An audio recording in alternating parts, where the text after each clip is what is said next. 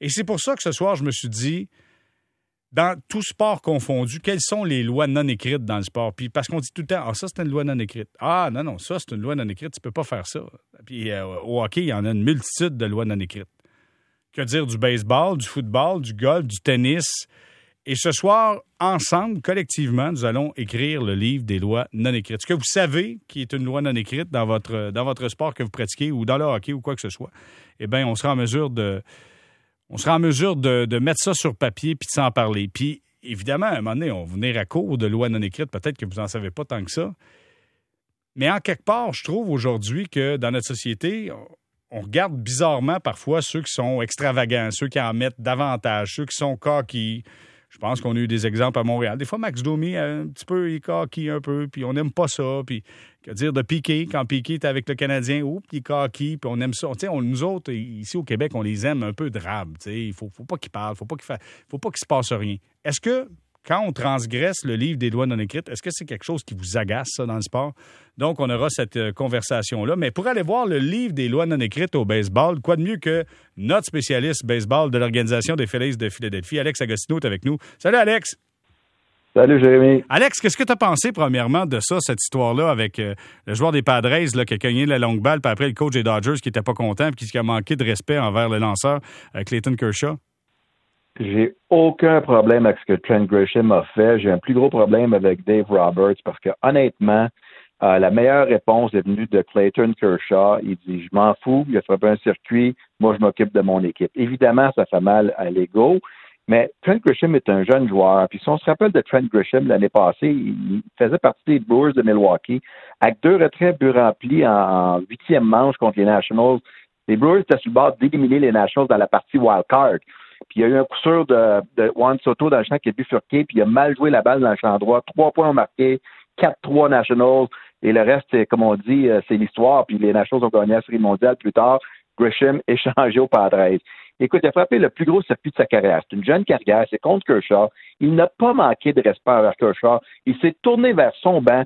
C'est une équipe jeune, c'est une équipe qui veut battre les, euh, les Dodgers, c'est une équipe qui n'arrachait depuis plusieurs années. Et finalement, c'est une équipe qui a une identité. Ils sont jeunes, ils sont talentueux. Oui, ils sont coqués. Quand t'es coqué puis t'es bon, ça marche. Quand t'es coqué puis t'es pas bon, ça marche pas.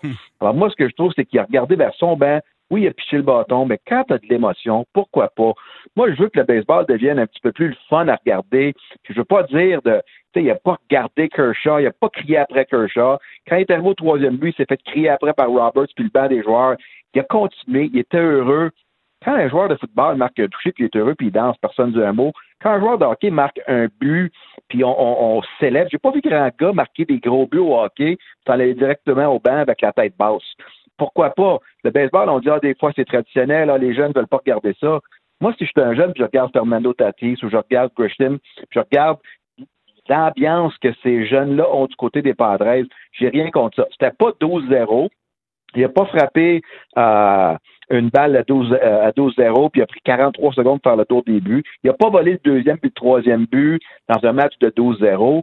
Le lanceur a lancé une, prise. Kershaw s'est fait frapper un circuit. C'est pas son premier, ce ne sera pas son dernier. J'ai hâte un petit peu que ces lois non écrites-là, à part certaines, ben, qui n'existent plus. OK, parfait. On va en parler des lois non écrites dans le baseball.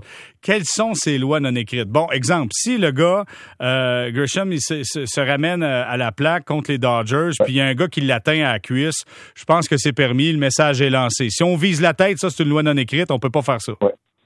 Exactement. Moi, je veux pas voir. Les gars lancent trop fort aujourd'hui. C'est sûr, si tu l'atteins avec un changement de vitesse ou une courbe, c'est, c'est, c'est, on sait que c'est peut-être pas le cas. Mais quand tu lances entre 95 et 100 000 à l'heure, dans le cas de Kershaw, c'est pas le cas. Mais disons, un releveur plus tard ou dans la série essaie de l'atteindre au niveau de la tête comme un Chapman a déjà fait. ça, là, c'est une loi non écrite. Atteindre sa jambe si tu veux lancer un message. Écoute, il va se rendre au premier but, puis il va peut-être voler le deuxième. C'est deux équipes qui vont se battre dans une série. Alors, tu dois faire attention aussi de ce côté-là, de pas nécessairement réveiller euh, une équipe qui est déjà sur tes traces, parce que les Dodgers, on sait qu'ils sont en première, mais les Padres sont très, très près d'eux autres. Euh, d'autres lois non écrites, là, Jérémy, là, comme je t'ai dit, c'est des vols de but souvent quand le score est vraiment loin, tard dans la partie, mais tôt dans la partie. Tu as parlé de Fernando Tatis, son, son grand chelem. Écoute, c'est un jeune. Même son entraîneur, à ce moment-là, avait dit ah, peut-être qu'il n'aurait pas dû. écoute bien, là, l'autre équipe, il n'y a, pas de cadran tu peux venir marquer des points. Si tu me lances une cerise en plein centre, Moi, ma job, là, c'est de frapper la balle. Puis je suis bon, puis je suis capable de frapper le bord de la clôture. Puis les partisans, c'est ça qu'ils veulent voir. Moi, je veux que les partisans veulent que ce soit un Tatis dans une équipe ou un Juan Soto avec les Nationals, moi, je veux regarder ce joueur-là. Moi, je veux devenir ce joueur-là. Je veux voir des joueurs excitants, mais aussi, en plus, qui sont capables de livrer la marchandise.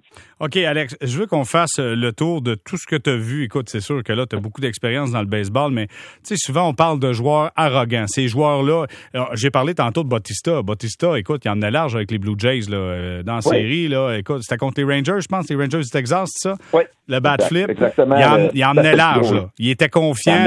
Il, y avait de l'attitude. En plus, c'était un coup de circuit opportun puis extrêmement important.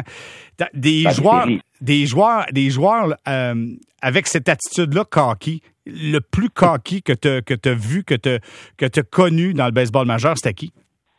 Ben, cocky, tu sais, il y a des agressifs, on peut retourner loin, tu sais, c'est Pete Rose, je sais pas s'il était nécessairement juste cocky, mais c'est le gars qui allait euh, renverser le receveur dans une partie d'étoiles, il s'en foutait que c'était une partie d'étoiles, c'est un gars qui se donnait à, à 100%. Des joueurs talentueux, tu sais, euh, en exemple, on prend nos partisans des expos, on avait des gars talentueux. Vladimir Guerrero était pas coqué. Pedro Martinez l'était, mais c'était son attitude parce que lui avait l'attitude. Moi, je suis petit, vous pensez que je pourrais être bon.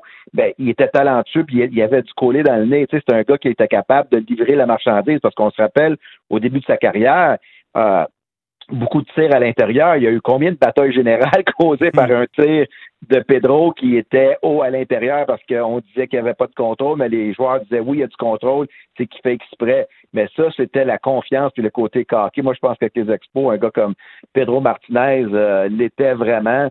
Euh, un gars comme Mike Lansing, c'était des gars peut-être que tu n'aimais pas nécessairement, mais c'était des gars coqués. Je reviens. Pete Rose, pour moi, c'était celui que t'adorais avoir sur ton équipe, mais définitivement que l'autre bord, tu ne l'aimais pas. C'est juste à demander au receveur Ray Fossey dans une partie d'étoiles qui a eu sa carrière presque terminée euh, lors d'une collision au marbre dans une partie d'étoiles, que d'habitude, les joueurs partie d'étoiles, on fait attention, on fait pas trop trop de choses. Mais je pense que tout athlète, euh, tout sport confondu, ils n'ont pas besoin d'être coqués, mais les meilleurs, ils ont cette confiance.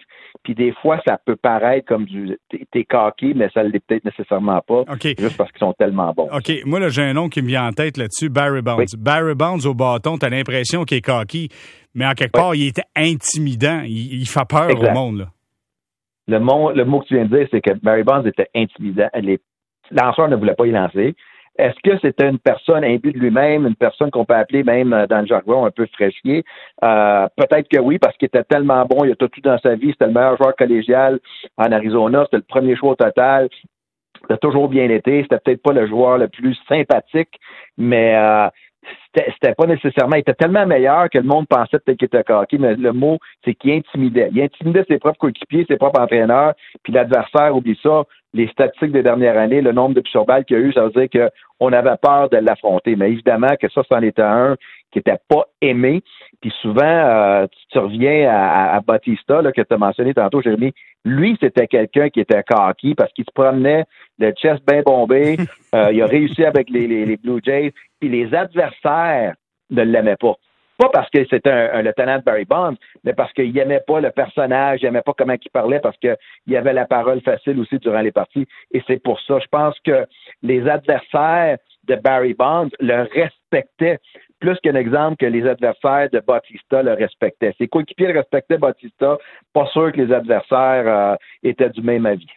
Euh, évidemment, on parle avec Alex Agostino, pour on fait référence au livre euh, des lois non écrites, parce qu'il y, a encore un joueur des Padres de San Diego qui a transgressé ces lois non écrites en étant un peu arrogant en frappant un circuit contre les Dodgers, puis le coach des Dodgers n'a pas aimé ça. Moi, je veux savoir une chose, Alex, t'en vois énormément de jeunes. Si t'es un jeune, c'est un terrain collégial que tu vas voir, puis t'en pognes un qui est coquille comme ça, comment tu négocies avec ça? Est-ce que c'est positif ou c'est négatif? moi, en tant que dépisteur, si je vois un gars euh, répondre à l'appel, être confiant, être même un petit peu euh, fendant sur le terrain, puis il joue euh, avec ce que j'appelle moi de l'énergie, puis ça dérange l'adversaire, puis il y a les outils qui font en sorte que moi je pense qu'il peut aider l'équipe. Je suis à 100% derrière ça. Maintenant, j'ai quelqu'un qui chiale après l'arbitre, pitch son casque, il est, toujours de mauvaise humeur, il se promène comme s'il est 4 en 4, mais il est 0 en 4 je me dis peut-être ça, ça peut déranger dans le vestiaire. Tu sais, le gars qui on pense que tout lui est permis, mais en même temps, il répond pas à l'appel. Ouais, c'est pas le type de cocky que j'aime. Moi, j'aime le gars que quand il embarque sur le terrain, là, ce gars-là, là, il, il fit dans un, stade du baseball majeur. Il aime les grosses lumières.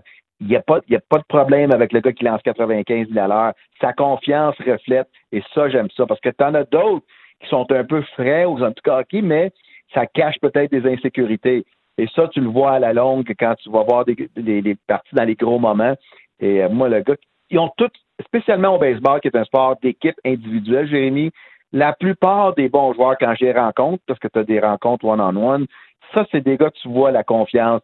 Puis ceux qui n'ont pas, cette confiance-là, souvent, écoute, c'est mieux d'avoir du talent extraordinaire parce que c'est trop difficile mentalement comme sport pour être performant à long terme. Bon, mais la confiance, je vais dire une chose, là, les Blue Jays vont en avoir besoin ce soir parce que je, regarde rapidement. Là. on est en milieu de cinquième manche, puis ils tirent de l'arrière 16 à 3 face aux Yankees de New York. Une série importante en plus euh, face aux Yankees, Alex très important parce que les Yankees, après avoir euh, eu des mauvais moments, sont maintenant revenus à presque égalité, euh, sont une demi-partie en arrière des Blue Jays. Les Blue Jays ont eu des bons moments. Mais il y a tellement de parties cette année parce qu'il y a tellement de lanceurs euh, du niveau 2A, 3 qui font leur début dans le baseball majeur qu'il y a des parties 19 à 0, des les Braves qui ont gagné 29 à 9 contre les Marlins. Là, déjà 16 points, c'est que quand ton lanceur partant comme Taiwan Walker a eu de la misère aujourd'hui, 6 points, 7 euh, points sur 6 coups mais seulement un mérité. Là, c'est comme si tu abandonnes, puis tout le monde abandonne de chaque côté. Puis là, c'est déjà rendu 16 à 3, 16 à 4. C'est bon, ben, on pense déjà au, prochain match parce que les Yankees vont passer devant les Blue Jays ce soir. C'est des, au baseball, c'est des parties pour que tu oublies rapidement. Et là, c'est la relève doit prendre les manches puis donner beaucoup de points. Tu ne veux pas utiliser des gars de, qualité parce que tu as une autre partie de demain. C'est là que tu as besoin de Russell. C'est lui qui est relancé en fin de match. Là. Ah, peut-être qu'il aurait donné des manches, mais il garde sa, sa, fiche immaculée parce qu'il n'a pas donné de points l'année passée en trois manches. Oui, c'est quand même assez exceptionnel. Alex Agostino, je te dis un gros merci. Toujours un plaisir de jaser avec toi. Salut, Jérémy. Merci. Au revoir.